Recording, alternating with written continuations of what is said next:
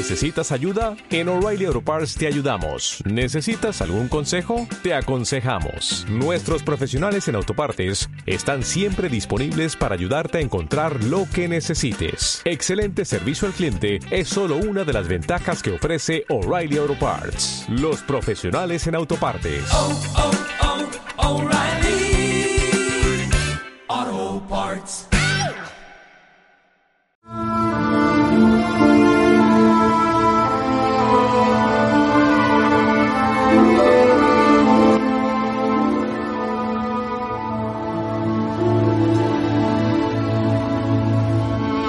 El Vicerrectorado de Proyección de la Cultura y Deportes de la Universidad de Jaén, en colaboración con Uniradio Jaén, presentan El Club de las Letras.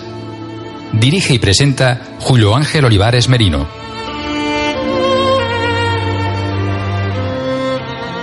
Saludos, ¿qué tal? Muy buenas tardes. En estas fechas, ¿verdad? Preferia, como se suele decir aquí en nuestra ciudad, en la ciudad del Santo Reino.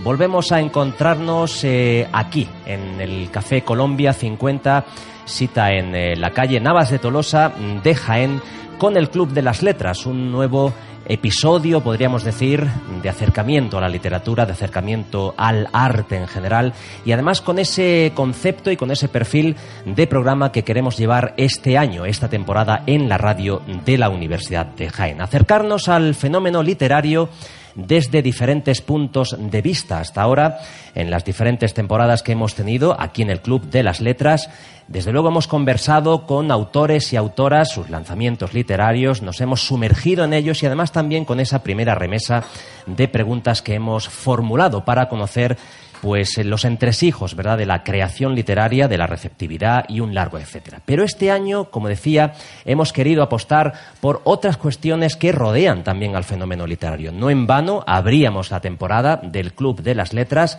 con nuestra entrevista a, bueno, Antonio de Egipto con su poemario Lo salvaje un autor, un poeta que además es editor y por lo tanto nos acercamos también a la literatura desde el punto de vista de un editor y además con alguna pregunta que se formuló aquí en directo, cómo casa eso de ser editor y de ser autor, es decir, cómo conviven las dos personalidades. Bien, pues hoy hemos querido también apostar por otro acercamiento a la literatura, aquello que es lo metaliterario, la interpretación de la literatura, la crítica literaria desde el punto de vista del periodista, ¿verdad? que de alguna forma se mueve dentro de ese, de ese ámbito y además lo hemos hecho mmm, acercándonos y poniendo en valor la labor de, de, bueno de los periodistas y del equipo que conforma mmm, ese digamos ese bueno pues plantel de creadores y plantel de eh, periodistas y de eh, críticos que conforman el equipo de la revista Mercurio, la revista prestigiosa, la revista referente. Hemos estado hablando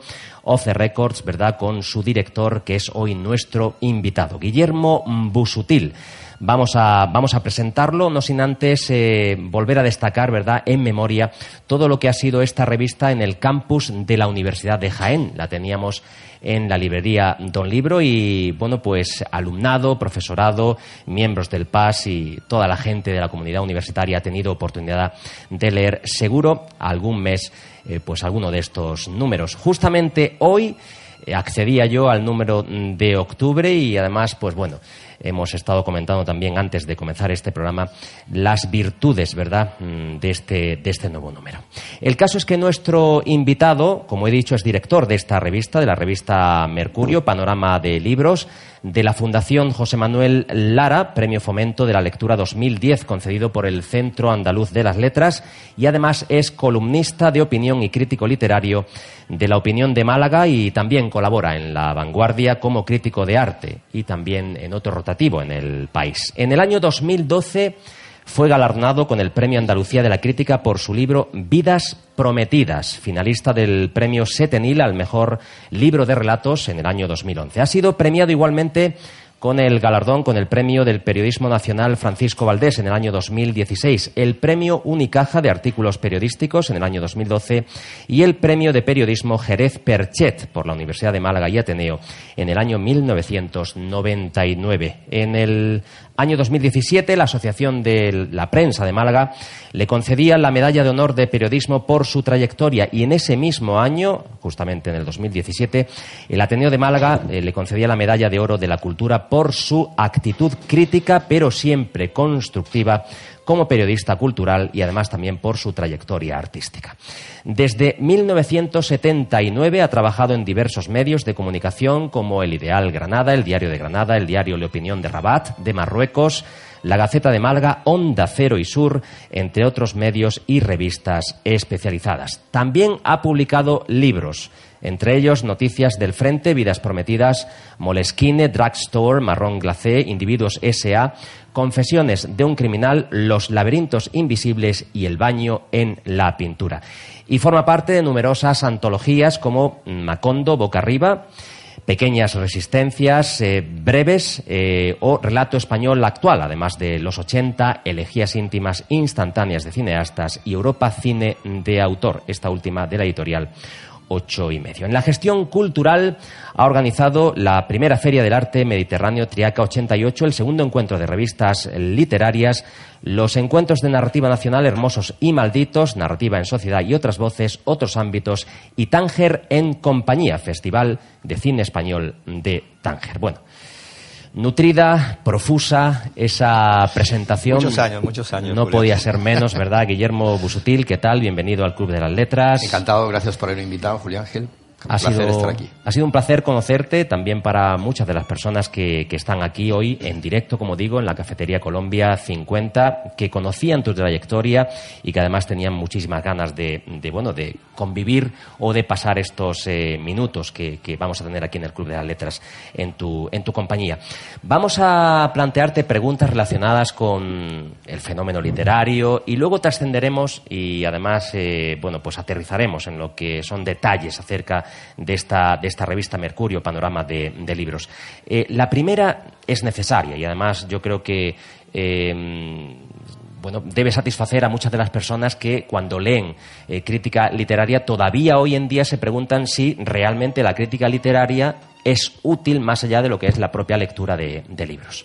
Bueno, pues eh, sobre eso hay mucha, hay, hay, mucho debate, un debate muy vivo, ¿no? Y valga la redundancia, estando en un programa de radio, yo que vengo de, de este medio tan maravilloso y tan mágico, siempre he pensado que eh, tiene más difusión y tiene más eh, golpe de lanzamiento de un libro, eh, una pequeña entrevista en radio, que se cuela dentro de, de todas las casas y de, de, todos los ámbitos, que una crítica literaria que requiere un lector especializado.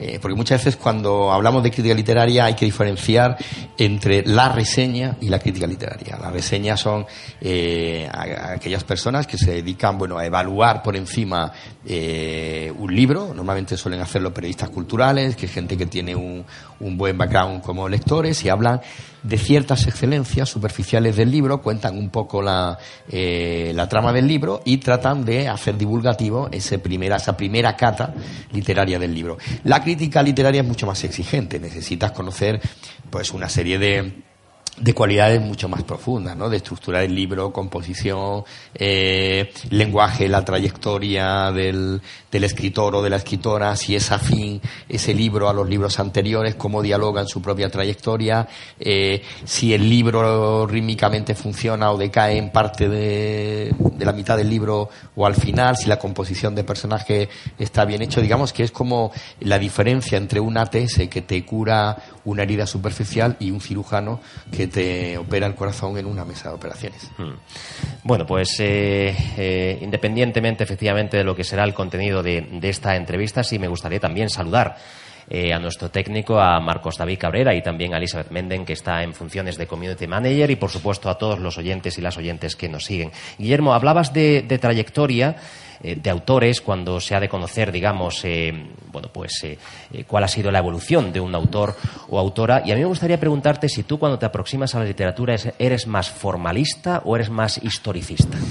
Bueno, pues ni una cosa ni otra. ¿eh? Yo cuando estudié crítica literaria en Granada con un profesor fantástico que era Antonio Sánchez Trigueros, que me dio clase en tercero y en cuarto de crítica literaria y de análisis eh, de metodología de análisis literario, eh, teníamos una relación muy divertida, porque además los dos hacíamos crítica literaria en el diario de Granada y en clase era un hombre muy exigente conmigo, me hablaba de usted. Recuerdo un día que me, bajó a la pizarra para que eh, hablase, destripase el Ulises de, de, Joyce y en un momento determinado me dijo, ¿usted qué pasa? Que quiere inventarse una nueva escuela de crítica literaria, porque había cogido el formalismo, el historicismo, el estructuralismo, la crítica marxista y había hecho mi propia escuela de crítica literaria. Y le dije, pues de eso se trata esta asignatura, ¿no? Me dijo, salga usted de mi clase inmediatamente.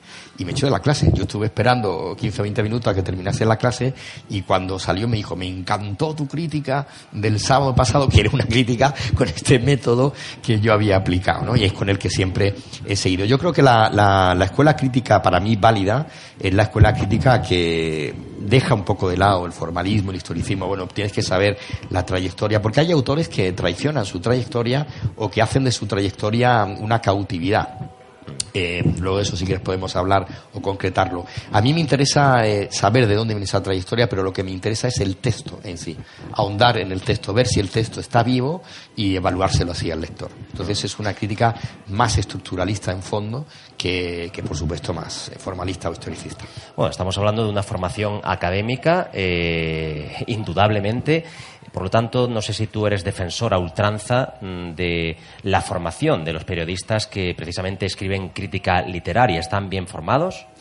Bueno, yo en, eso soy muy, muy rebelde y muy escéptico, ¿no? Con la formación, ¿no? Aquel viejo tópico de había gente que pasaba por la universidad y había gente por la cual la universidad eh, pasaba, ¿no? Yo pasé por la universidad, o sea que no, no le debo gran cosa a la universidad. Cuando yo llegué a la universidad ya era un gran lector, era un lector eh, precoz, siempre tuve mucho interés eh, por algo que se ha perdido hoy día y que me parece fundamental en la literatura y en otras disciplinas, como es la transversalidad. Es decir, un, un crítico de, literario, de literatura o un, o un, crítico de arte o un profesor debe saber conectar, eh, porque así se nutre, ¿no? La literatura se nutre del cine, se nutre del arte y viceversa, ¿no? Entonces, eso no te lo enseñan en una universidad, eso lo aprendes tú leyendo libros. La mejor formación que hay es tener una base universitaria rigurosa y luego la que tú eres capaz de construir si la universidad, si algunos profesores han sido capaces de eh, regalarte una brújula con la que tú te vas a mover y vas a construir tu identidad académica, que la construyes tú,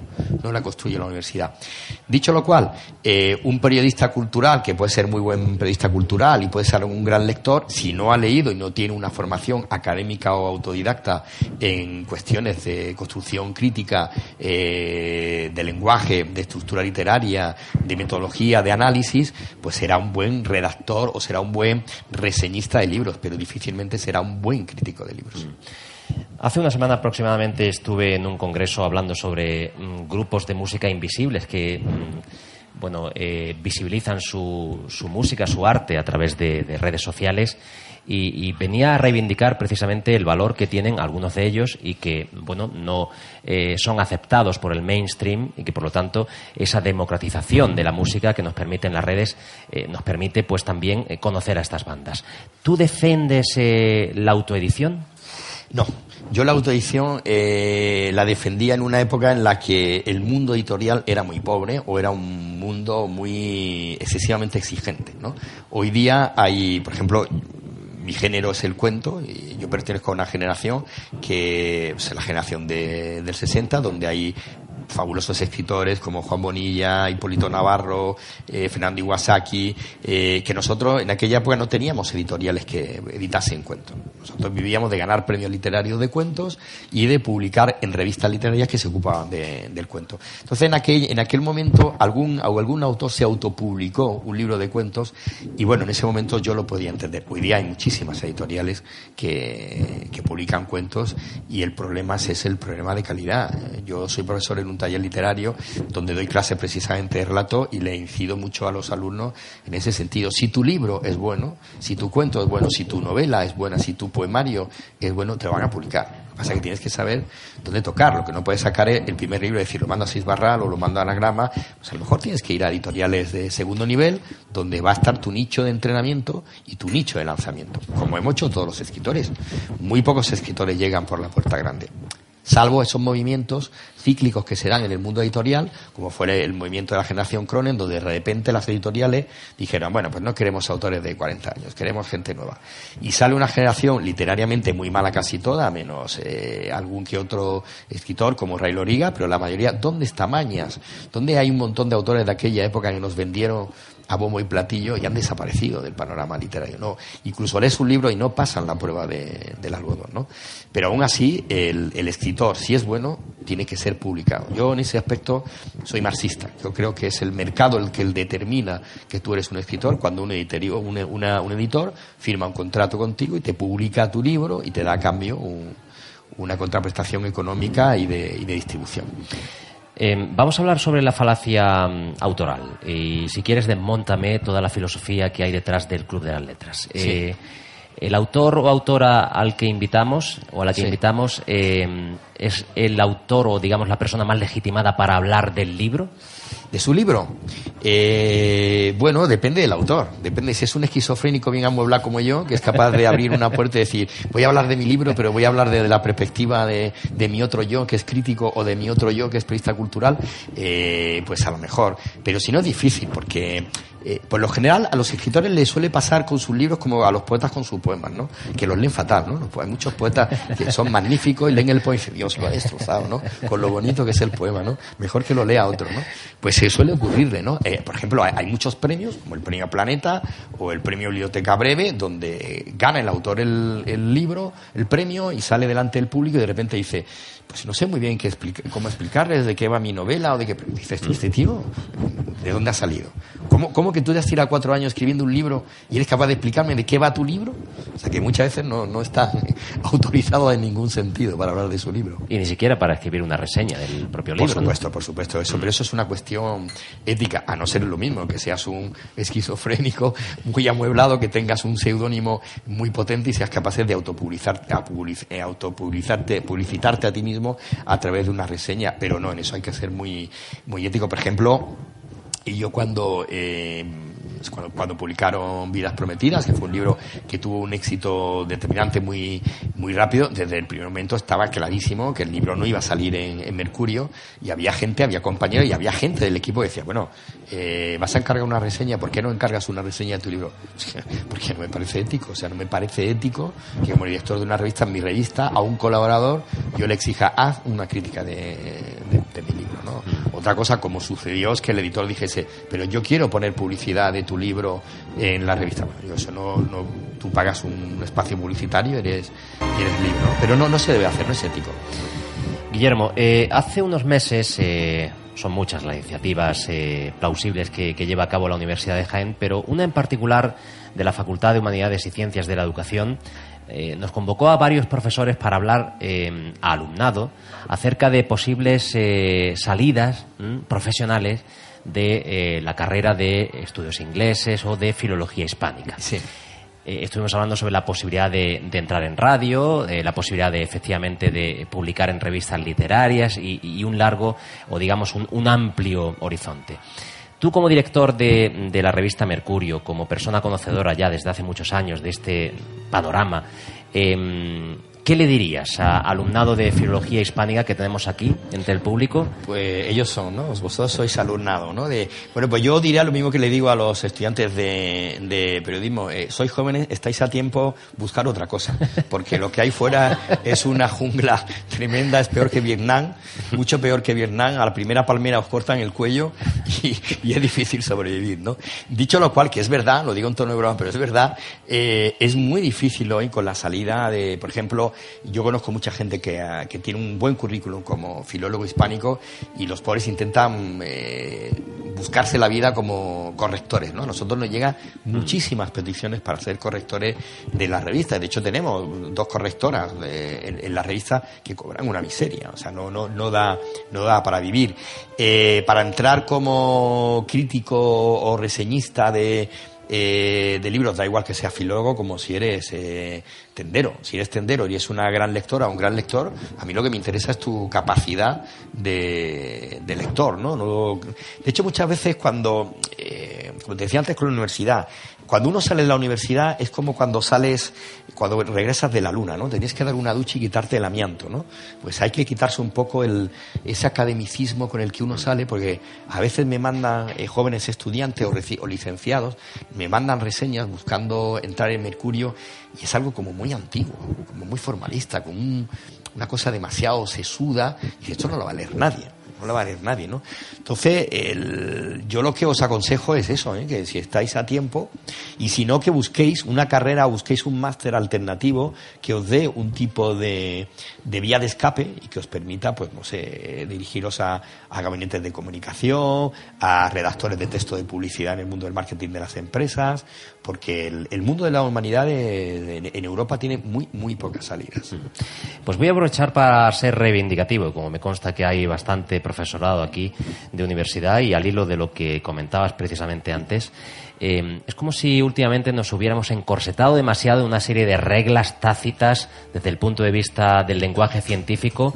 Eh, a mí me han pegado muchísimos palos cuando he escrito ciertos artículos y me han dicho, no, es que tú estás, mm, digamos, con un lenguaje más literario que objetivamente científico, este que entendemos todos y que es tan frío. Sí, Eh, ese es el, San Benito de siempre, de toda la historia. Fíjate que hace poco murió eh, Tom Wolfe, uno de los padres del periodismo literario, y me recuerda a mi época, yo ya que he cruzado algunos océanos y tengo canas, eh, por ese currículum que tú has leído, eh, cuando yo empezaba como periodista nos decían, aquí están los literatos, los, los escritores, ¿no? los, los periodistas literarios. Y, y nos miraban por encima del hombro, ¿no? Pues precisamente uno de los grandes tiros en el pie, disparos en el pie que se ha dado el periodismo en las últimas décadas es perder el lenguaje literario de la prensa y convertir los periódicos en boletines de notas de prensa de las instituciones y perder esa viveza, esa ambición de lenguaje que yo como profesor le exijo a, a mis alumnos en el, en el taller. El lenguaje tiene que estar vivo, el lenguaje, seas como profesor, seas como seas periodista, seas escritor, eh, a mí me gusta eh, leer una página de periódico o leer un libro donde yo me tenga que detener a subrayar una frase que me golpee, que me sacuda, que me seduzca, que me emocione. Si eso no lo leo en un libro, no lo leo en una página de periódico, mm, esa página de periódico, ese libro está muerto. Luego hay que ser rebelde. Y, y esta gente que está aquí, que sois jóvenes, sois los que tenéis que empezar a meterle fuego a la universidad, pero no por los pies, sino por la cabeza, por el tejado. es la única manera, ¿eh? Guillermo, eh, bueno, el hecho de ser eh, crítico literario conlleva una responsabilidad inmensa. Sí, a veces me han dado un guantazo en público por, por haber hecho una crítica dura contra una Claro. eh, novela. Una autora ganadora del Premio Planeta muy célebre que escribió una novela muy petarda, eh, muy mal, y yo hice una crítica literaria destrozando la novela argumentativamente y en, en un evento público eh, me soltó un bofetón. Ah, me insultó. Sí, suele ocurrir eso. Sí, literariamente. y Literariamente también. sí. Te lo preguntaba porque, em, claro, para eh, opinar sobre un libro, em, no sé cuántas veces crees tú que hay que leer esa obra para realmente hacerse una composición de lugar, para tener una opinión versada y fundamentada. Hombre, depende de la obra, ¿no? Si estamos hablando de Ulises de Joyce, pues a lo mejor te lo tienes que leer eh, dos veces, eh, primero para entenderlo y segundo para degustarlo y cogerle la, la esencia. Si tú haces una buena lectura, es decir, una lectura eh, científica, una lectura eh, pausada. O sea, tú no puedes hacer una crítica literaria de un libro que te lo haces en el tren. Si, te lo haces- si, si tú te lees un libro en el tren, es que ese libro es malo, es un libro de tren, que le llamo yo. Es un libro que cuando llegas al punto de, de destino, pues lo dejas allí para que alguna persona incauta se lo encuentre una de dos, o lea o deje de leer, porque a veces no sabes si le estás haciendo eh, un favor o, o no. Pero si tú lees un libro bien, con, con papel, con bolígrafo, eh, estudiando el, el libro, con una lectura del libro, sabes si ese libro eh, vale la pena o no vale la pena. Incluso cuando ya tienes un bagaje amplio como, como lector, eh, leyendo como hacen en el modelo editorial americano y español, las primeras 15 páginas, 15 del medio y 15 del final, sabes si ese libro merece la pena o no ser publicado o ser leído. Yo cuando hago muchas veces la cata para distribuir las lecturas que vamos a dar en el mes en, en Mercurio, eh, pues lo hago así, porque claro, las editoriales, si atiendes a lo que te manda la editorial, todos los libros son el mejor libro del año, la sorpresa editorial del año, el autor sorpre- y luego lo lees y dices, "Eh, de- de- ¿quién ha escrito esto? ¿El autor, la madre del autor, el padre del autor o de la autora? Y, y no, no, por lo general es muy difícil que... A veces sí, ¿eh? A veces aciertan y te venden un autor. Yo recuerdo eh, la editorial Debate que me, me mandó un dossier y me llamaron. Mira, hay una autora marroquí, Nadia Yami, que os la recomiendo, es una autora fantástica, eh, hija del mestizaje, ese mestizaje literario que va a empezar a- a- a dar una gran productividad en España. Y, y dije, bueno, pues voy, voy a leerla y me sorprendió, me sorprendió gratamente y, y hemos apoyado su carrera literaria, los tres libros que ha, que ha escrito, ¿no? Pero por lo general, con una lectura seria, tú sabes si el libro vale la pena o, o no. Si te gusta mucho el libro, lo que puedes hacer es que además de hacerle una buena crítica, pues entonces le haces eh, un buena boca a boca, le- lo, lo vas eh, divulgando, mm, contactas con la editorial y dices, mira, yo lo quiero presentar si tenéis pensado traerlo aquí, porque vas a decir, vas a ahondar más en la, en la riqueza de- del libro. Acaba de salir un libro ahora que os recomiendo, fantástico, se llama Sur, de Antonio Soler, que es un- el Ulises de Joyce traído al, al ámbito eh, malagueño. Yo en este número de, no, en el número anterior de, Mercurio le hice la primera crítica y, y yo podría hacerle dos o tres críticas más diferentes a la primera, a cada cual mejor o, más buena, porque el libro tiene muchos niveles de lectura difíciles de sintetizar a veces en una página de, de la revista, ¿no? Dos preguntas más eh, en esta primera remesa de, cuestiones. Eh, bueno, un término que has utilizado y además recurrentemente, eh, el de la cata literaria, que me ha, me ha parecido precioso. La cata, bueno, se suele catar el aceite, se catan también las casas, ¿verdad? Cuando Todo, se van a todo, todo eso. reformar. Sí. Eh, pero también se cata una, una obra. Y has hablado también sobre la lectura de un libro, se suda, eh, y has citado ese libro, has citado el bolígrafo.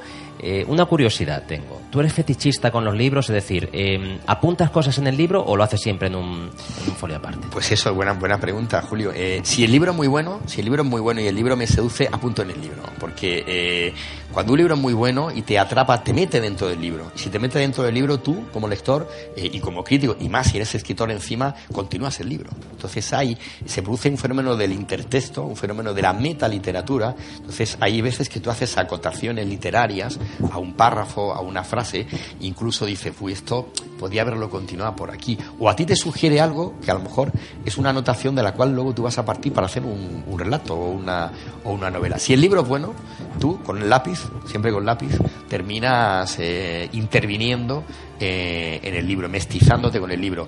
Si el libro es un libro sesudo, es un libro que está bien armado, que se queda de pie, pero no es un libro que te tambalea ni que te golpee, tú le haces un diagnóstico médico o psicológico aparte en un papel como un informe. Y los ebook, como que no. No, no, los ibus no se pueden oler y la- el olor de un libro ya te dice mucho. A veces incluso, aunque huelan a tinta, también huele a- al alma y al sudor del autor o de la autora que ha echado allí horas y sueños. Pues última pregunta de esta primera parte. Pregunta difícil, seguramente. Sí. Eh, títulos. Nada difícil si sabes cómo Pero seguro que esta es complicada.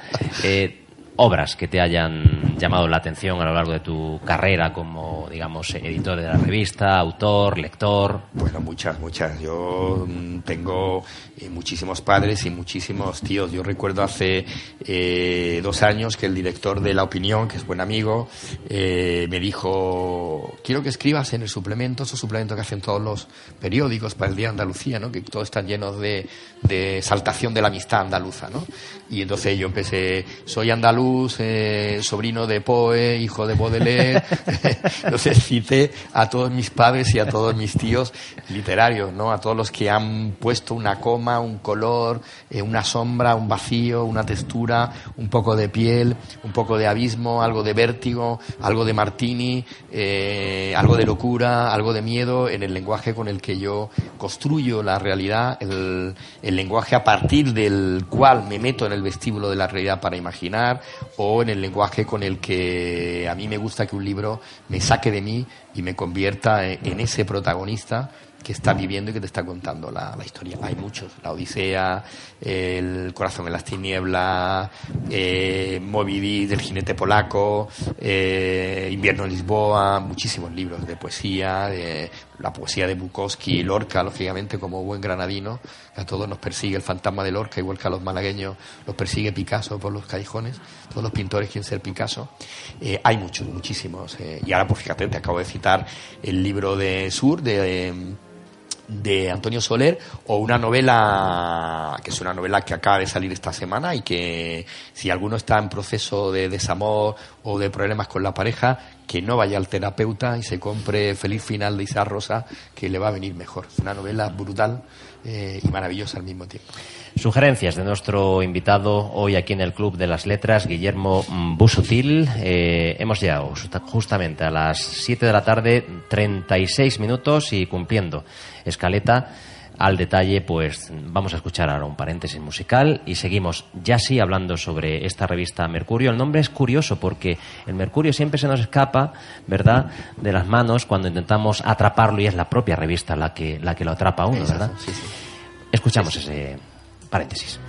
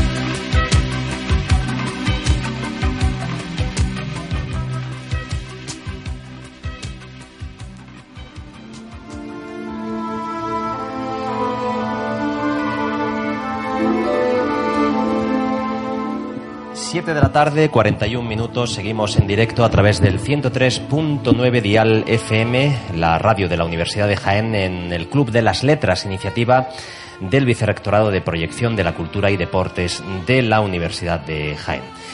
Bueno, estoy, estoy ojeando, eh, además curioso, ¿verdad? Ese, ese verbo.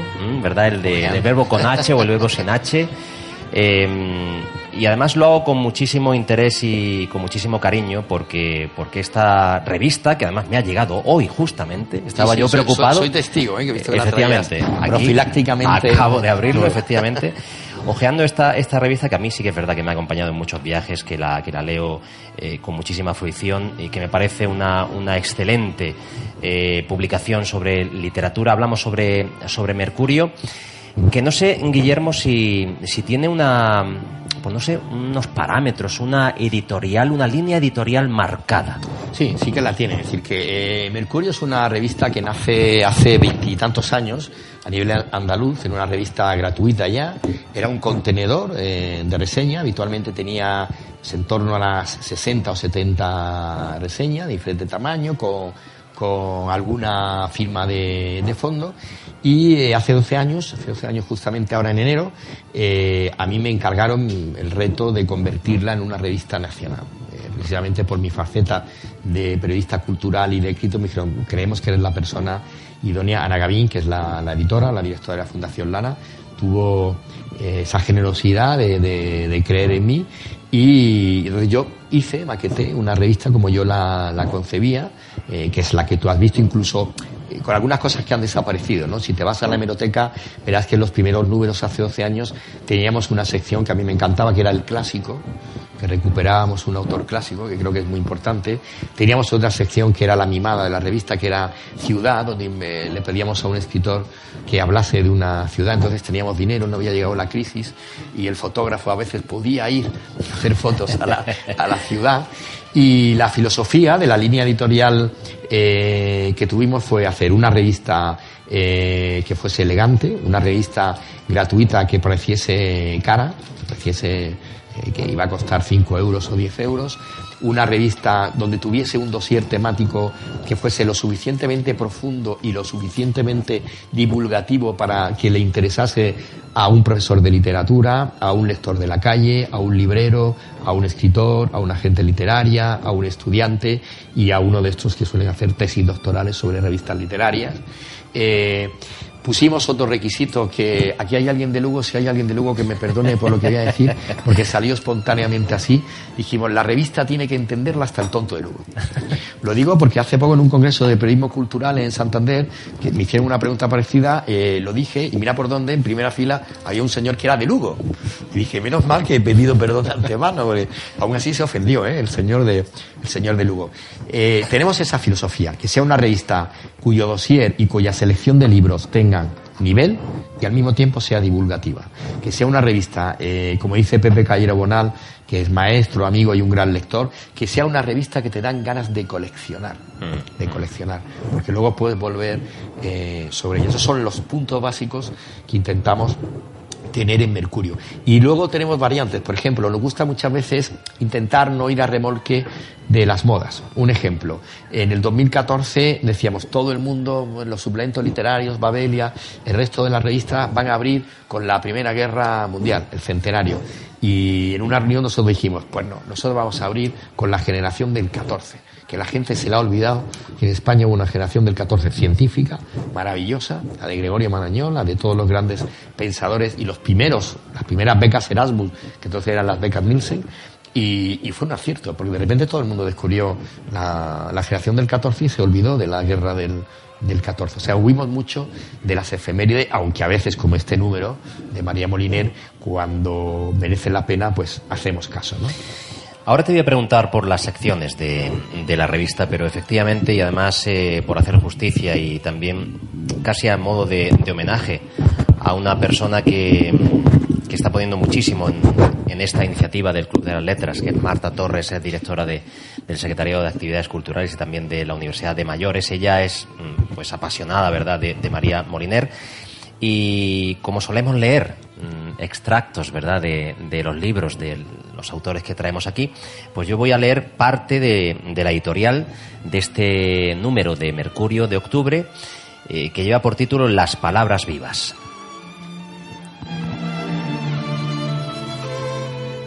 Nació con el siglo y formó parte de la generación de pioneras que accedieron a la universidad cuando apenas había mujeres en las aulas, algunas de las cuales, como fue su caso, ocuparían posiciones relevantes en la vida cultural de la España republicana. La trayectoria y la obra de María Moliner, sus méritos y su formidable ejemplo, no se reducen a la publicación en 1966-67 del Diccionario del Uso del Español, pero la familiar presencia de los dos tomos en las casas de miles de hispanohablantes que trabajan con el idioma ha convertido su nombre en una referencia mítica al margen del reconocimiento de los especialistas. Proverbialmente discreta, la mujer que escribió un diccionario, como la llamó García Márquez en una conmovedora necrológica, decía que no había hecho otra cosa que coser calcetines. Su logro resulta tanto más admirable por el hecho de que afrontara la tarea en solitario, en un entorno doméstico y sin el apoyo de ninguna institución, lo que permite calificarlo de verdadera proeza. Bueno, María Moliner, protagonista de, de esta revista que, mm, tal y como tú has dicho y casi se infiere, eh, en ocasiones, si no en todas, eh, tiene, digamos, un perfil de monográfico, ¿no? Sí, siempre, siempre. Desde hace 12, a- 12 años se abre con ese dossier temático, que a veces es más grande. Eh, es un trabajo eh, fascinante y complicado a la vez, porque cuando yo pienso, ahora por ejemplo estoy editando el número de noviembre, que está dedicado a la literatura portuguesa, que es el país invitado en la Feria del Libro de Guadalajara, en la FIL. Y entonces piensas, bueno, vamos a hacer un libro, un dossier sobre María Moliner, ¿no? Entonces, ¿quién sabe más de María Moliner? Entonces, es que hacer un trabajo de detective eh, buscando quién sabe más de María Moliner. Luego tienes que hacer, vuelvo a esa palabra que te ha gustado, a la cata. Porque a lo mejor te encuentras gente que sabe mucho de María Moliner, pero por lo, por lo general, en el ámbito académico, son un coñazo escribiendo. Aburren a las ovejas, ¿no? Tienes luego que hacerle una metaedición, una edición que se convierte en otra, edi- en otra edición y en otra edición. Diferentes como- catas. Sí, sí, tienes que ir como talando un bosque, ¿no? Para llegar a un poquito de claro que donde el sol eh, bulla un poco, ¿no? Eh, entonces tienes que ir eh, con mucha mano izquierda, mm, eligiendo y dices, bueno, pues eh, me gustaría leer algo suyo o haciendo un trabajo de investigación para dónde poder leer textos para ver cómo es el pulso eh, literario que tiene esa persona. Una vez que los tienes, eh, tienes que conseguir el teléfono, que muchas veces no lo tienes. Bueno, pues rastrea y lo encuentras. Una vez que tienes eso, tienes que convencerlos de que te van, de que te escriban. Tienen un tiempo, digamos, normalmente un mes, un mes y medio, dos meses en, en alguna ocasión y por un módico precio. Porque en el mundo académico, eh, yo no sé si es que estáis muy mal pagados los profesores, pero le dices, mire, eh, pagamos a 150 euros, uf, qué poco, qué nos- poco. Pero nosotros nos hemos sorprendido realmente cuando Sí, has sí. comentado que, lo de que la pagamos. Sí. Somos la única revista de literatura en España que paga, que paga. O sea, eh, yo cuando voy a un acto cultural, a una feria, a la feria del libro y tal, eh, voy con gafas de, de sol y me pongo moreno, muy blanco, para que- porque todo el mundo quiere o que su libro salga en Mercurio o escribir en Mercurio, ¿no? Por- Porque pagamos, porque pagamos y por la visibilidad de la, de la revista, ¿no? Entonces siempre intentamos hacer un dossier eh, que además esté calibrado. A veces incluso cuando tenemos el dossier eh, cerrado, de repente lo evaluamos, primero lo evalúo yo como director y luego con mi equipo y, y nos preguntamos, ¿está todo lo que se podría decir de María Moliner o, hay alguna faceta que se nos ha escapado? Y a veces a última hora en contrarreloj pues, pues encargamos una página, ¿no? De, para algo que, que, añada valor al, al dossier. Otras veces hacemos dosieres que luego yo me cabreo conmigo mismo porque se comen la mitad de la revista. Entonces queda muy bien, pero se convierte en casi lo que tú has dicho, en un mini monográfico. Y tampoco se trata de eso. Se trata de ilustrar al lector, de abrirle el apetito, de darle una guía, una guía con, eh, con rigor y, y bien escrita y que a partir de esa guía pues siga buscando datos. No es una revista Mercurio que sea María Moliner, mm, 54 páginas, o la literatura de oro de, la, de los rusos. No, son dosieres que te hablan el apetito. Por lo tanto, no hay colaboradores fijos en la revista. Sí, hay colaboradores fijos, hay un, hay un equipo, ese es otro mm, quebradero de cabeza, ¿no? Porque eh, en estos 12 años tenemos un equipo que yo elegí desde, desde el principio, eh, escritoras, lectoras, críticas literarias, eh, que más o menos han seguido navegando en, el- en la misma singladura de la revista estos años. Hay gente que, bueno, pues que se confía, porque por desgracia el talante cultural español es muy confiable y acomodaticio. Pues hay un momento que dice, bueno, yo ya a los tres años escribo en Mercurio y tal, y empiezas a tener que devolverle las críticas. Decirle, dale una vuelta, esto está muy flojo, ¿no? Esto no, aquí no hay pasión, esto, el libro no te lo has leído, el libro no está trabajado. A la tercera, eh, no hay una cuarta. A la tercera mm, lo saco de la revista y busco. Siempre tengo en cartera más o menos gente que a lo mejor eh, he leído en algún sitio, he conocido en algún lado y luego los he escuchado hablar en algún debate y que me han interesado. Entonces bueno, pues voy a, voy a llamar a, a esta persona, ¿no? O a veces tengo un poco a, a una especie de, de escritora, Pepito Grillo, que es eh, estupenda, que es Laura Freisas, que siempre me está diciendo, falta mujeres, falta mujeres, más mujeres. Y entonces digo, bueno, pues venga, sí, vamos a ver, voy a buscar mujeres, ¿no? Entonces, pues bueno, pues, saco a lo mejor a dos escritores masculinos, críticos, y meto a dos a dos mujeres y si funciona pues se queda. O sea, en, en los últimos dos años han entrado tres mujeres como crítica literaria estoy encantado de haberlas de haberlas fichado. Y en el dossier tampoco hay gente fija, o sea, cada dossier tiene sus autores. Solamente hay dos autores, digamos, fijos en el dossier, pero es porque son dos escritores maravillosos, con un perfil intelectual y una pluma angelical, que son Muñoz Molina y Justo Navarro. Que, para según qué tema sabes que siempre puedes recurrir a ellos porque te lo van, vas a hacer un número de enciclopedias y dices Muñoz Molina es su tema. Vas a hacer un libro o un dossier sobre arte, dices Muñoz Molina es su tema, ¿no? Sabes que puedes, puedes contar con ellos, ¿no? Pero es donde, digamos, ahí cada, cada dossier tiene su- sus propias firmas. Plumas de plenilunio, casi se puede Sí, decir. sí. Eh, Guillermo, em, sea como fuere, y, y además e- ese subtítulo de, de panorama de, de libros no solo alude a la galería de, de libros que se tratan o que se eh, bueno que en cierto modo se interpretan, cuyas críticas aparecen, sino que también se puede decir que es una panorámica mm, que incluye otras artes, es decir, no solo la literatura, eh, bueno pues aparecen también comentarios relacionados con la pintura, eh, Sí. con el cine.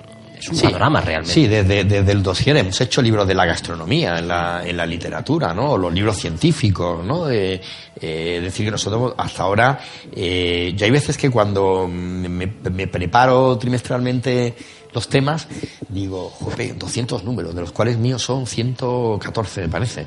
Y, y todavía se me ocurren cosas. ¿eh? Porque muchas veces digo, bueno, voy a darle una vuelta a la novela negra, ¿no? Que lo hicimos hace ocho años. O vamos a darle una vuelta eh, al cómic que lo hicimos hace diez. Eh, algunas veces sí hemos dado vuelta ¿no? al mundo del cuento, hemos, dado, hemos hecho dos números, a, la literatura de viajes, pero por lo general tocamos, tocamos todo, tanto en los dosieres como en los libros. En los libros, siempre que podemos, metemos eh, cómic, metemos libros de fotografía, algún libro de arte. Ahora vamos a meter en el próximo número, va a salir un, un, libro que ha sacado debate sobre aquello que comemos y lo mal que comemos, que es un tema muy interesante que a la gente ahora nos preocupa eh, mucho. Por eso intentamos ser muy fiel al panorama, incluso al panorama editorial. Em, está mal que lo diga, pero es que es verdad. En Mercurio, donde las pequeñas y pequeñísimas editoriales independientes únicamente tienen visibilidad. Muy difícil que tú veas en que leer o en Babelia o en el Cultural editoriales pequeñas que, que no, no, no aparecen casi nunca. ¿no?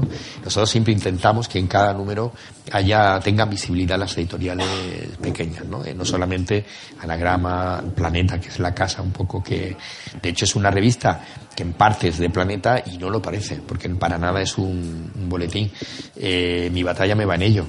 Eh, algún día me cortarán la cabeza, me imagino, pero de momento salgo siempre adelante en los huracanes, ¿no? Porque creo que precisamente, eso es- sois vosotros lo que tendríais que decirlo en cualquier caso, uno de los prestigios de Mercurio precisamente es ese, es que es una revista muy plural. Em, bueno, y además, supongo, has hablado de, de visibilidad. eh, la verdad es que la página web está cuidadísima también, muy actualizada. Em, ¿Cómo invertís en, en promoción, en difusión? Pues muy poco, o sea, de hecho la, en la página web nos planteamos, cuando hicimos la página web nos planteamos dos cosas, el contratar a una persona que tuviese viva la página web, porque el mundo de, la, de Internet tiene que estar vivo, nosotros lo que hacemos es, bueno, pues eh, subir noticias literarias o culturales a través de Twitter y de Facebook, pero nos gustaría tener muchísima más divul- divulgación y un tiempo activo más presente, pero para eso necesitamos una persona que se dedicase exclusivamente eh, a eso. Eso estaba proyectado en, justo antes de la crisis. Justo antes de la crisis teníamos eso un proyecto y otra cosa que a mí me, me interesaba mucho y que estaba muy entusiasmado con ese proyecto que era, eh, porque Mercurio es una revista que se sigue mucho en Latinoamérica, sobre todo en México, en Chile, en Argentina, y me ilusionaba mucho un proyecto, ya había contactado con gente para tener dos páginas dedicadas a la literatura en español que se publica allí y que no llega y que al mismo tiempo pues la revista pudiese saltar en papel allí mandándole a las eh, editorial Planeta que tiene delegaciones allí pues el PDF que ellos buscasen publicidad allí y eh, esa especie de viaje de, de ida vuelta y chico en eso llegó el 2013 que fue tremendo porque nos recortaron presupuesto nos recortaron páginas, nos recortaron personal y de propina me recortaron hasta las cuerdas vocales. O sea que, que fue un año tajo totalmente, ¿no? Y, me hubiese gustado que la página web tuviese esa, esa viveza. Entonces, la promoción de Mercurio es que intentamos que esté en, en- en eventos eh, puntuales. Ahora, por ejemplo, en la Feria del Libro de Guadalajara va a estar Mercurio porque está dedicado a Portugal. En la feria del libro está, suele estar Mercurio, en las bibliotecas suele estar Mercurio, en los centros Cervantes suele estar Mercurio, en los institutos Cervantes y, luego pues un poco el- la promoción del boca a boca que hacéis eh, los lectores de, de Mercurio. No hacemos de publicidad en Mercurio, de hecho nos hubiese gustado muchísimo. Yo discutí eso con la, con la editora cuando cumplimos el número 200 en mayo y hicimos un especial que espero que tengas porque es una joya, eh, pues nos habíamos planteado eh, haber hecho una especie de fiesta en Madrid y haber invitado a todos los que habían sido colaboradores de, de Mercurio, pero no había, no había, no había dinero para hacerlo y tampoco hubo quizá mucho interés por parte de los jefes de arriba, ¿no? Porque con un poco de interés yo soy buscavidas y hubiese buscado la manera de, de hacer un fiestón en, en Madrid y haber promocionado Mercurio de paso. Pues tú sabes a mí una de las cosas que más me gustan de la revista, eh, eh, bueno, el sesgo de, de identidad que tiene cada, cada interpretación, cada crítica literaria, porque a veces descubro títulos que son más bonitos los de la propia crítica que los del libro. Sí, a veces, a veces ocurre, sí. Bueno, incluso hay, co- hay colaboradores que, eh, no diré nombres, pero hay algunos que son escritores muy, muy potentes y me dice, te mando la crítica sin libro porque tú sueles titular muy bien tus libros y las críticas, ¿no? Intentamos eso, intentamos que desde la, tanto desde la, la llamada que hacemos en, en portada de los dosieres como en la crítica que hay dentro, que el lector empiece a leer por el título. Yo en ese aspecto siempre he pensado que el 50% del éxito de un libro es el diseño de portada y el título que pone el, el autor. Eso hace que un lector, si no conoce al autor, se detenga ante el libro, lo coja y lo cate. Yo quería preguntarte precisamente por el aporte visual, que me parece que está cuidadísima la, la portada siempre en cada número y además mm, es muy atractivo el, el diseño. Eh, no sé si hay mucha gente dedicada eh, a esto de la maquetación dentro de la revista, pero realmente es. Que va, que va. Esto, es como, esto es como siempre, como todo se queda en casa. Nosotros somos como tre- tres gatos y uno que pasaba por allí, ¿no?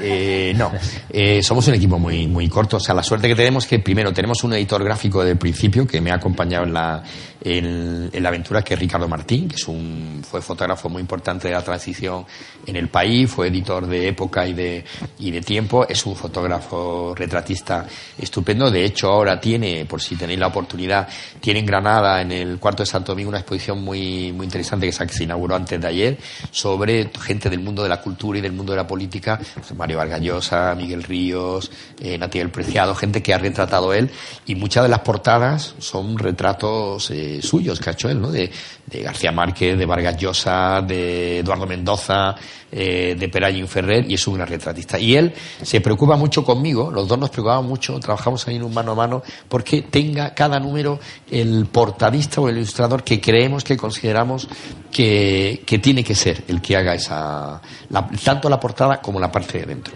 Que no, no siempre coincide, ¿no? Como en este número tenemos las ilustraciones de dentro eh, a Óscar Astromojot, que es un crack, que nos acompaña también desde, desde el principio, pero que tiene una monocromía muy característica, muy concreta, que a veces cansa. Entonces a veces le damos como vacaciones.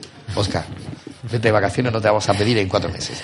Eh, hemos hecho un fichaje estupendo que es eh, Miguel Lindo, el hijo de, de Elvira Lindo, que es una joven promesa de la ilustración. Nos llevamos muy bien con Fernando Vicente, que nos hace una eh, portada fantástica. Tenemos una chica que se va a Vázquez, que también lo hace eh, muy bien. Hizo una portada magnífica que recordaréis que fue el libro sobre la ilustración que hicimos el verano pasado, de una sirena que salía de un bote de, como de, de óleo, ¿no? Y, y vamos, entre Ricardo y yo vamos planteando, a veces no estamos de acuerdo, a veces discutimos mucho, pero al final llegamos a un, a un acuerdo y que cada número tiene su ilustrador eh, de fuera de portada y de dentro. Luego la parte de dentro, pues la, la parte sucia la hago yo y la parte bonita la hace pues un, un gran diseñador maquetista que tenemos que es eh, José Enrique Martínez, que es, ya está jubilado y ha sido pues un gran maquetador de, por ejemplo, del diario de Jaén, del diario de Granada, estos hombres que fabricaban en 24 horas un periódico, ¿no? Y es, es un artista quines con el que yo trabajo eh, codo a codo y es el con el que me dice, sobran cinco líneas, esto muévelo más, esto hay que centrarlo y hacemos un trabajo interesante para que quede limpia la revista, ¿no? Porque nos interesa mucho la, que los textos que por dentro respiren, ¿eh? hay, hay blancos, que la lectura sea agradable. Y además eh, no hay que no hay que pagar el premium de Spotify porque la digamos que la publicidad que aparece eh, hila perfectamente con lo que es el mundo editorial, o sea que uno se interesa incluso por los anuncios. Hombre, no siempre, ¿eh? no siempre. Ahí también en eso hay discusiones. ¿eh? En eso tengo a- también a otra gran figura del, de la publicidad que trabaja a destajo, que es eh, Marcos Fernández, y a veces tengo problemas con él, porque Marcos me llama, me, me- tiene, me considera un tipo muy serio, que lo soy, y me dice, jope, macho, tengo que darte una mala noticia. Y digo, ¿qué noticia? He conseguido un acuerdo con Círculo Rojo para meter publicidad en tres páginas. Círculo Rojo es una editorial de autoedición y él sabe que a mí no me gusta la, la autoedición, entonces lo, lo tengo siempre eh, a raya. No le habrás dicho que a cambio de publicidad vamos a sacar, porque de- no, no, no, como ni se me ocurriría, me matas, me matas. Entonces, no siempre hay que hacerle caso a la, a la publicidad, pero sí intentamos que haya un equilibrio también en lo publicitario. Eh, me gustaría saber cómo, cómo medís el índice de, lectores, eh, o si de alguna forma podéis constatar hasta qué punto eh, la revista llega, eh, gusta, mm, también es el boca a boca, eh, ¿cómo se hace? Bueno, un poco todo. Estamos sujetos a los JD, es decir, con lo cual tenemos un registro profesional, ¿no? De, sabemos el, el número más o menos aproximado de lectores que tenemos. También tenemos la, contabilizado el número de suscripciones, el número de gente que entra en la, en la página web de la, de la revista. Y luego tenemos una persona que se encarga de chequear un poco el, eh, la evaluación en las librerías, ¿no? De- es la que lleva directamente el tema de pedidos y distribución en la librería. Y bueno, pues uno de los, de los mejores baremos que hay es que la revista llega a la librería y a los tres días se están llamando a ver si podemos mandar más ejemplares, que casi nunca podemos mandar porque la distribución de 25.000 ejemplares no llega para... Hay librerías que le llegan 75 números, a otras le llegan 50, a otras piden 200, pero prácticamente es una revista que a la semana, 10 días de haber llegado la- a las librerías de España ya no está, ya no la, no la, no la encuentras. Eh, y no sé si tienes constancia de que los autores cuyas obras se, digamos, se comentan también leen. Sí, Mercurio. Sí, sí, sí, evidentemente, además no, no lo dicen, ¿no? De, de hecho, te contaba antes que una de las presión que tengo más potente es la de los autores, ¿no? Que te, te llaman o te escriben, oye, que saco novela, ¿no? Va a salir en... e incluso tengo, yo tengo muchos amigos escritores, eh, por ejemplo, uno de ellos es Manuel Vilas, ¿no? Manuel Vilas que ha eh, sacado este año, ha pegado un pelotazo con una novela que yo creo que le van a dar el premio de la, de la crítica, ¿no? Esa historia suya que ha hecho de, de su familia y, y no ha salido en Mercurio. Entonces yo lo presenté, em, fui una de las primeras personas en presentarlo en Málaga y me decía, pero joder macho, parece mentira que seamos amigos, ¿cómo que no voy a salir en Mercurio? Y le dije, pues mira, por una sencilla razón, porque tu libro está yendo como un cañón, está vendiéndose también desde el primer momento que no necesitas el apoyo de, de Mercurio. Tu página prefiero dársela para empujar otro libro que es igual de bueno que el tuyo, pero no lleva la gasolina de cohete que tú, que tú llevas, ¿no? Los autores son narcisistas puros y todos quieren salir, está mal que lo diga, pero la verdad, todos quieren salir en la, en la revista eh, literaria por antonomasia nacional ahora mismo, que es Mercurio. Pues Perdona, y se cabrean como en lugar de una página lo saques con columna, y no digamos ya si le sacas media. Oye, las fotografías de, lo- de los autores también están muy bien conseguidas, Eso- salen eso- muy carismáticos. Eso ¿eh? es otro curro tremendo, porque eh, ahí hacemos un mano a mano con la editorial. Si la editorial tiene foto, mm, le pido a la editorial a la, a la- a la fotografía de la editorial. Eh, cuando la editorial te manda la foto, dices, esta foto de fotomatón va a salir en el cultural, en Babelia, no me interesa. Si conozco al autor, le pido, oye, mándame una foto donde estés guapetón o guapetona y tal, que no sea una foto de pose, que si puedes salir con un delantal y haciéndote huevo frito en la cocina, mejor. Eh, y alguno ha habido, ha habido autores, por ejemplo, Iñaki Iriarte, que es un autor de aforismo fantástico, un hombre muy tímido, que lo descubrió Muñoz Molina hace cinco años en, en Babelia, lo llamé para pedirle una foto y me dijo, yo no tengo fotos, porque soy un hombre muy feo, poco agraciado, no tengo ninguna foto. Le dije, bueno, pues dígale usted a su señora, tendrá una cámara de fotos, que su señora le haga una foto. No sé si ella se atreverá a hacerme la foto. Y la señora me llamó para decirle, mire, mire, me lo voy a llevar a que le hagan una foto de estudio porque yo no me atrevo a hacerle una foto. Mi marido no es un hombre agraciado, como ya le ha dicho. Y sí que es un hombre interesante en la foto que me hicieron en el estudio, ¿no? Conseguimos publicarlo con foto. Decía, si sale sin foto, mejor, mejor, mejor. No, la foto eh, también es importante porque le da otra prestancia a, a la reseña. A veces lo que hacemos es que si el autor o, el o la autora es un poco agraciada realmente o la fotografía es muy mala, la editorial o la fotografía que te manda, pues a veces buscamos que el- haya alguna ilustración o alguna imagen relacionada con el tema del libro y si es potente, pues ponemos esa, esa imagen en lugar de poner la, la foto de- del autor. Son muchas horas de trabajo todo lo que te estoy contando, Julio. Esto no, es un... no se dará el caso de que os mande la foto y digáis, no Sí, es muy pasado, agraciado, y ponemos la Eh, ilustración. ha ocurrido, ha ocurrido, ha ocurrido. Autores que han mandado fotos. y el autor se ha dado cuenta que habéis sustituido la foto. Eh, sí, porque lo hemos dicho, hemos dicho, mira, no, es que quedaba, porque además le gusta, siempre buscaba una ilustración, algo que, oye, me encantó lo que pusiste. Mira, si al final daba mejor, no daba calidad. Bueno, no dices que es poco agraciado. No daba calidad la foto. Y no, no, no, no protesta, pero sí ha ocurrido eh, más de una vez. De una vez. Dos preguntas antes de pasar ya a, a las cuestiones de- del público y, por supuesto, de los componentes de, de Papiros de Guerra. La primera mm, me rondaba ahora mismo, no sé por qué estaba pensando también en el Daily Planet, en, Sí. en ese espacio, ¿verdad? Eh, eh, no sé si tenéis lugar físico donde tenéis la, digamos, la... No, lo tuvimos, lo tuvimos, lo tuvimos antes de la crisis, teníamos un- una sede fantástica que era el Palacio de Fabiola en, en Sevilla, era un fantástico lugar un poco fantasmagórico, aristocrático, en tipo visconiano. Visconti hubiese hecho una película allí eh, fabulosa, o Berlanga también, en su, en su medida. La crisis nos expulsó de allí, nos mandaron a, a las afueras de, de Sevilla, donde seguimos teniendo un, un despacho y una sala de donde nos reunimos de vez en cuando. Pero hoy día con las nuevas tecnologías cada uno trabaja en, en su casa. Yo estoy en mi isla, el editor gráfico está en la, en la suya, Kini está en la, en la suya, entonces eh, hablamos por teléfono, nos mandamos eh, pantallazos y cada uno está en su casa y Dios en la de todos. Bueno, pues última pregunta, Guillermo. Eh, a mí me gustaría saber si, si dirigieses una, una editorial en lugar de una revista. eh, y además quisieses, con el título de esa, de esa editorial, resumir, sintetizar eh, qué es lo que a ti eh, te aporta, digamos, o qué es lo que piensas sobre el panorama literario actual en España, ¿cuál sería ese título o ese nombre de la editorial? Pues no lo sé, Julio, eso es difícil, no lo he pensado. Yo, yo no sé si sería un buen editor o, editaría cinco libros al año, porque soy muy crítico con el panorama literario eh, actual. Considero que hay en España eh, poca ambición literaria, poca ambición literaria. Eh, en España hay un, hay un mal cultural, no solamente literario, que es el, lector pretaporté.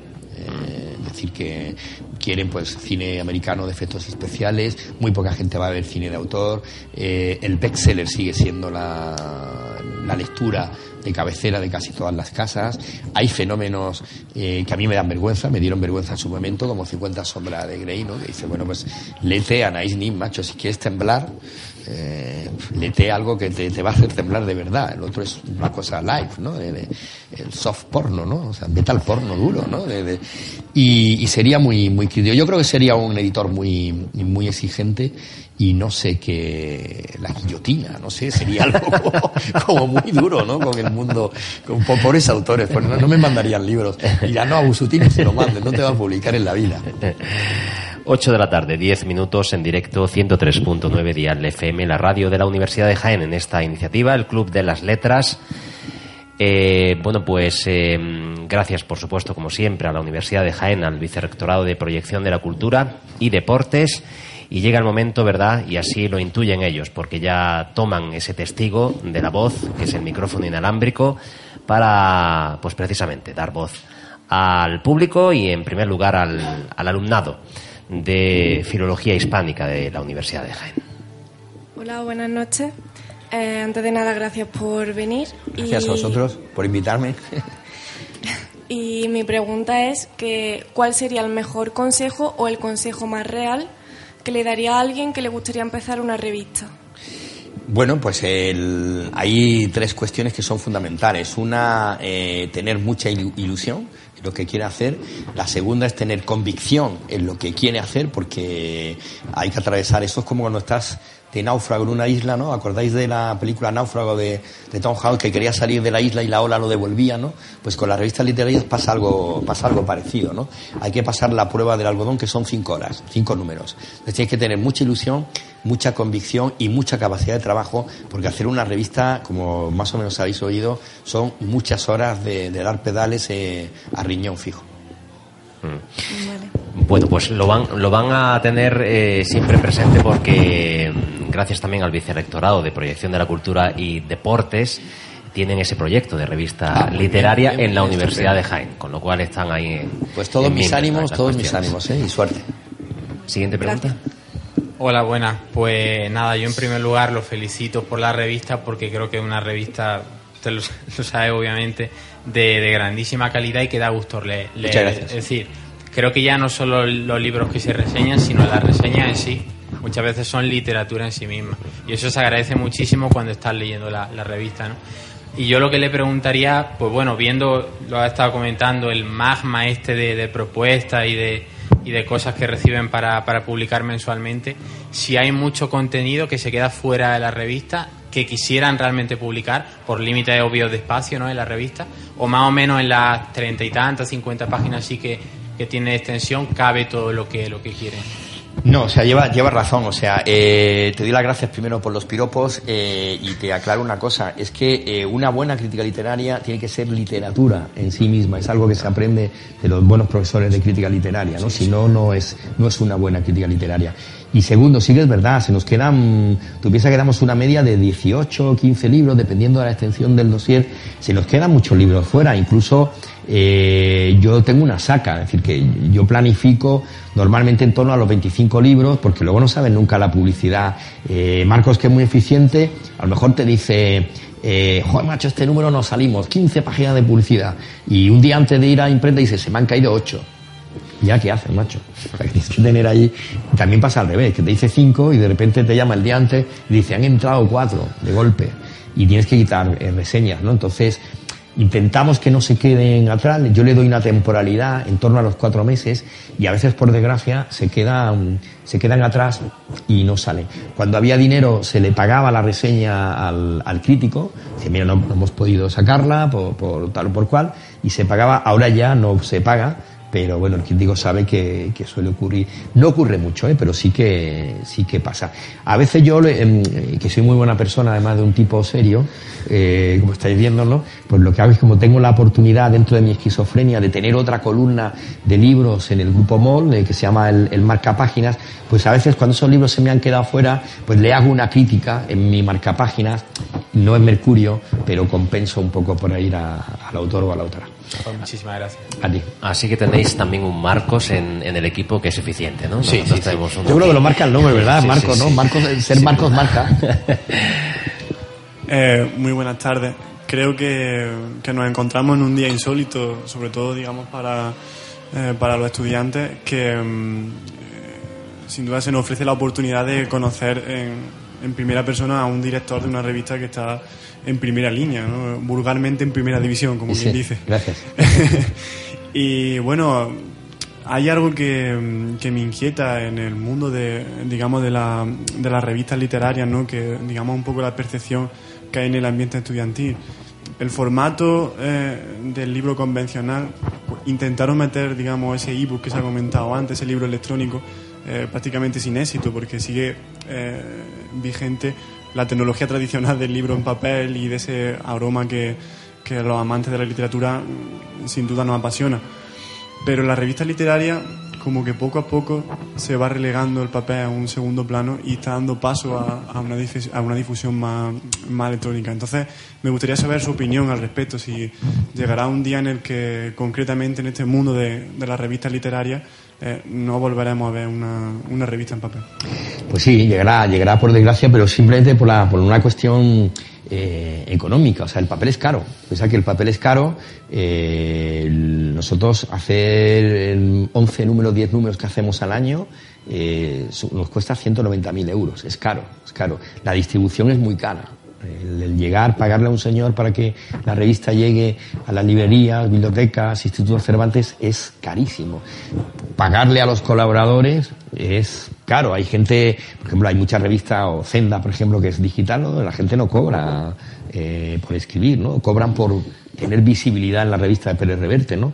Pero sí, habrá un momento determinado en el que el papel desaparezca, pero, pero peor todavía, lo que, lo que desaparecerán serán las revistas literarias. Antes le decía a Julio que mi mujer que está por ahí tiene una frase eh, casi apocalíptica y cabalística que siempre dice, que me dice siempre la intimidad, Guille, el mundo que conocemos está desapareciendo. Y es verdad, el, mundo de la cultura, el mundo de los amantes de los libros. Por ejemplo, tú ahora vas en un tren, tú coges el AVE a Madrid, en Málaga, y tú antes te paseabas por el AVE y veías a la gente leyendo, la mayoría de la gente. Antes ligabas en el metro por las portadas de los libros. Pues, hostia, está leyendo esta novela, me gusta. Oye, buena novela, tal, ¿no? Y te servía para una aproximación. Eh, era fácil. Mucho mejor que estudias o trabajas, ¿no? O tu cara me suena. La mejor, oye, buen libro, ¿no? Funcionaba mejor, ¿no? Además quedas como un tío culto, ¿no? Una chica culta, ¿no? Funcionaba más. Eso ya se ha perdido. Todo el mundo va con el, eh, con el móvil. Nosotros tenemos muchas eh, lecturas en la página web, sobre todo muchas descargas en Latinoamérica, pero porque allí el papel es todavía más caro, todavía más caro. Habrá un momento en el que la manera de sobrevivir de la, de la literatura será la red, las revistas online, que hay muchas, hay muchas, pero eso también dispersa mucho la calidad, porque la gente que todavía sobrevive y que, que le son amantes de los libros, de la crítica literaria, que le gusta leer, está como refugiada en el papel y eh, la virtualidad le da un poco como de, de sarpullido, ¿no? De no, no, no terminar de entrar. Pero sí será el refugio, será el último canto del, del cisne antes de que el mundo desaparezca. Yo no sé si tenéis aquí cine de autor, eh, Cinemateca en versión original. En Málaga tenemos una fabulosa y cada vez que, que mi mujer y yo vamos, que solemos ir casi todos los sábados, decimos que bien, somos los más jovencitos de la, la, edad media es 100 con cin- 103 con 21. somos los adolescentes de la sala, ¿no? O sea, sí, se va perdiendo el mundo, el mundo que, el mundo cultural que conocimos, por desgracia, se va eh, se va perdiendo una pena porque seremos menos libres, menos críticos, menos soñadores, menos imaginativos y tendremos un lenguaje cada vez más pobre y por tanto una mirada cada vez más ciega o más miope. Muchas gracias. A ti. Pues no sé si hay alguna otra pregunta en el público. Creo que no quieren deprimirse más ¿eh? con, con mis respuestas. Sí, Marta. Hola, Eh, bueno, Marta. yo más que una pregunta quiero agradecerte que, que hayas venido aquí a nuestro Club de Letras, a nuestra segunda sesión. Y hay algo insólito, como decía mi querido alumno, porque le doy clase de historia de la lengua.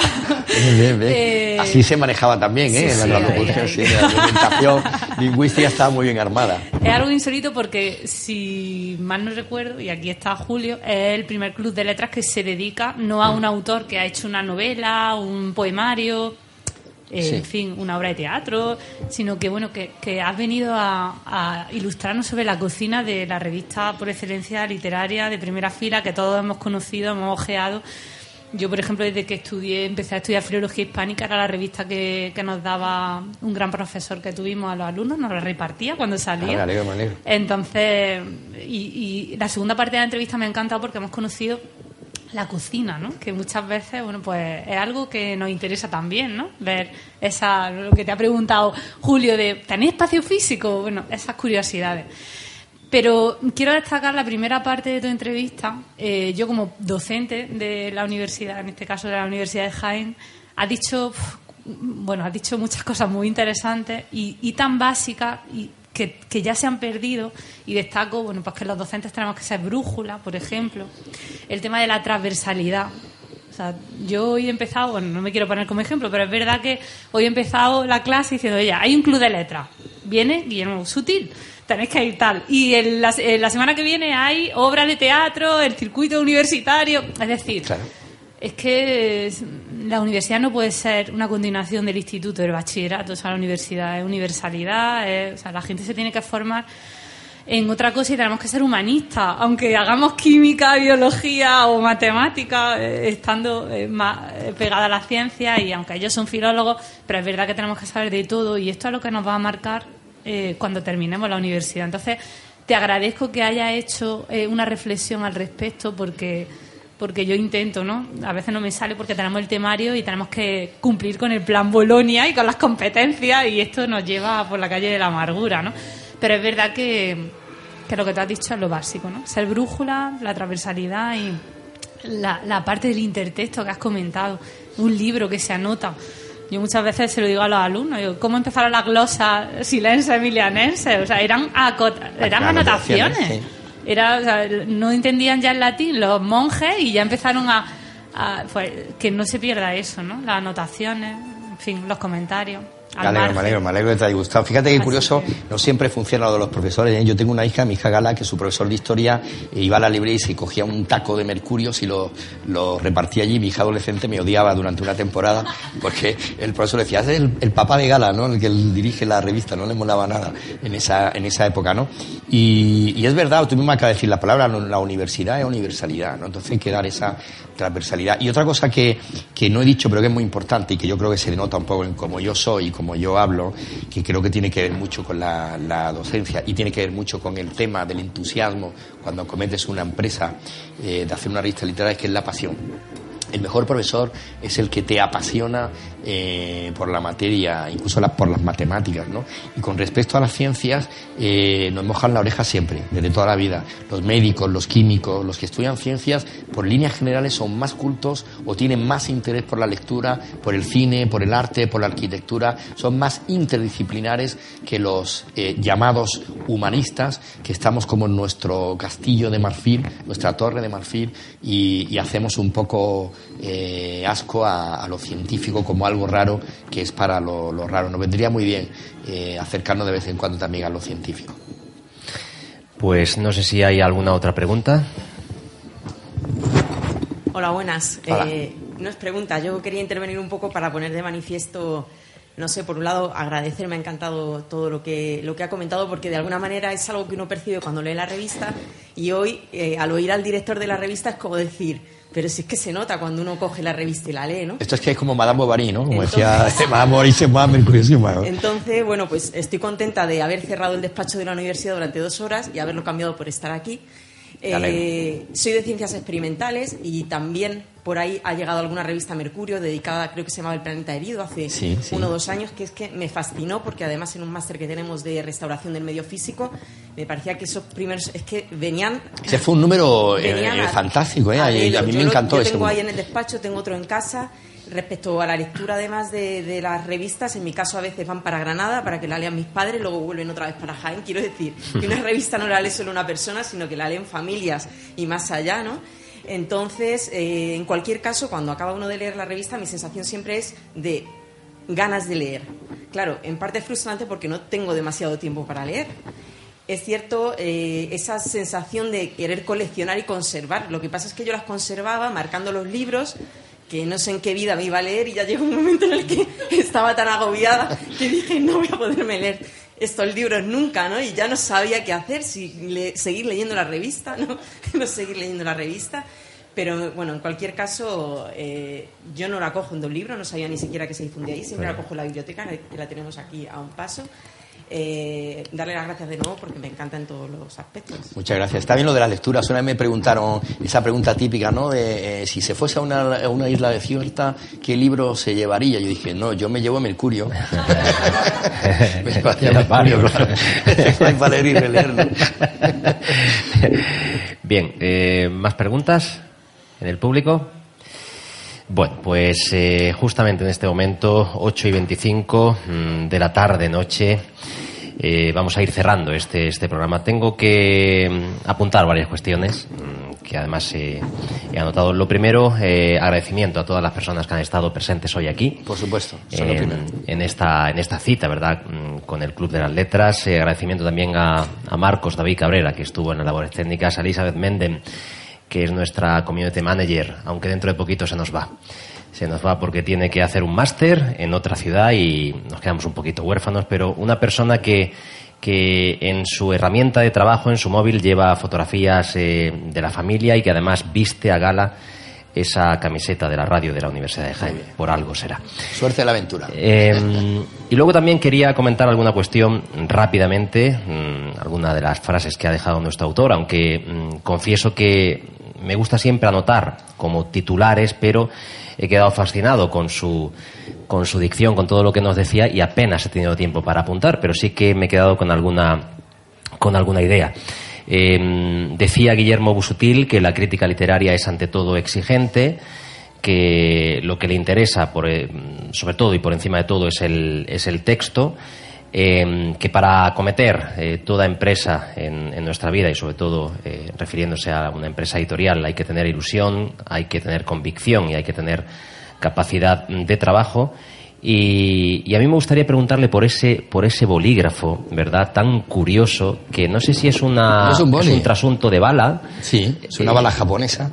Pues yo quería preguntarte por la literatura comprometida. Sí, ah, ¿eh? sí, la literatura comprometida es mi, es mi otra parte de la esquizofrenia, ¿no? Yo soy un escritor y un articulista muy comprometido con, con la crítica eh, política, con la crítica eh, social. Soy un coleccionista de lápices desde pequeño, o sea, a mí me encanta eh, lápices, los lápices, eh, subrayar, escribir lápiz. Y esto fue un descubrimiento de mi mujer eh, que me lo regaló, yo no sé si me lo regaló por lo del lápiz porque siempre en mi familia me han buscado un- una especie de ADN chino oriental que algo tengo y, lo llevo siempre porque es una bala que a un francotirador como yo le viene siempre y qué mejor lap, qué mejor bala que un lápiz con el que puedes trazar una palabra, una buena palabra, si es certera, siempre, siempre llega al corazón. Pues ciertamente, y un servidor además que también tiene problemas de espacio en casa, que eh, bueno, las revistas eh, están compitiendo con las películas y últimamente con los Playmobil. No sé con cuál me voy a quedar finalmente. Los Playmobil, Así que-. Y ya para terminar, nuestra próxima cita, que será el 15 de noviembre, refrenda bastante de las cosas que aquí se han dicho. Y es que tendremos a un profesor de la Universidad de Jaén, profesor de física, que es escritor. ¿m? Es José Alberto Maroto y ha escrito un libro llamado El velado rostro de la ciencia, como digo, el 15 de noviembre, aquí en nuestra tercera cita con el Club de las Letras. Guillermo Busotil, ha sido un auténtico placer tenerte aquí hoy. Para mí también, muchísimas gracias, Julio, por esta invitación. He estado como, como quien dice en su casa, es decir, como si estuviese en Mercurio, en plena, en plena cocina de trabajo, y muchísimas gracias a todos los que nos habéis acompañado. Gracias a los asistentes, nuevamente, a los oyentes, por supuesto, y hasta la nueva cita, 15 de noviembre, aquí en Cafetería Colombia 50. Un saludo.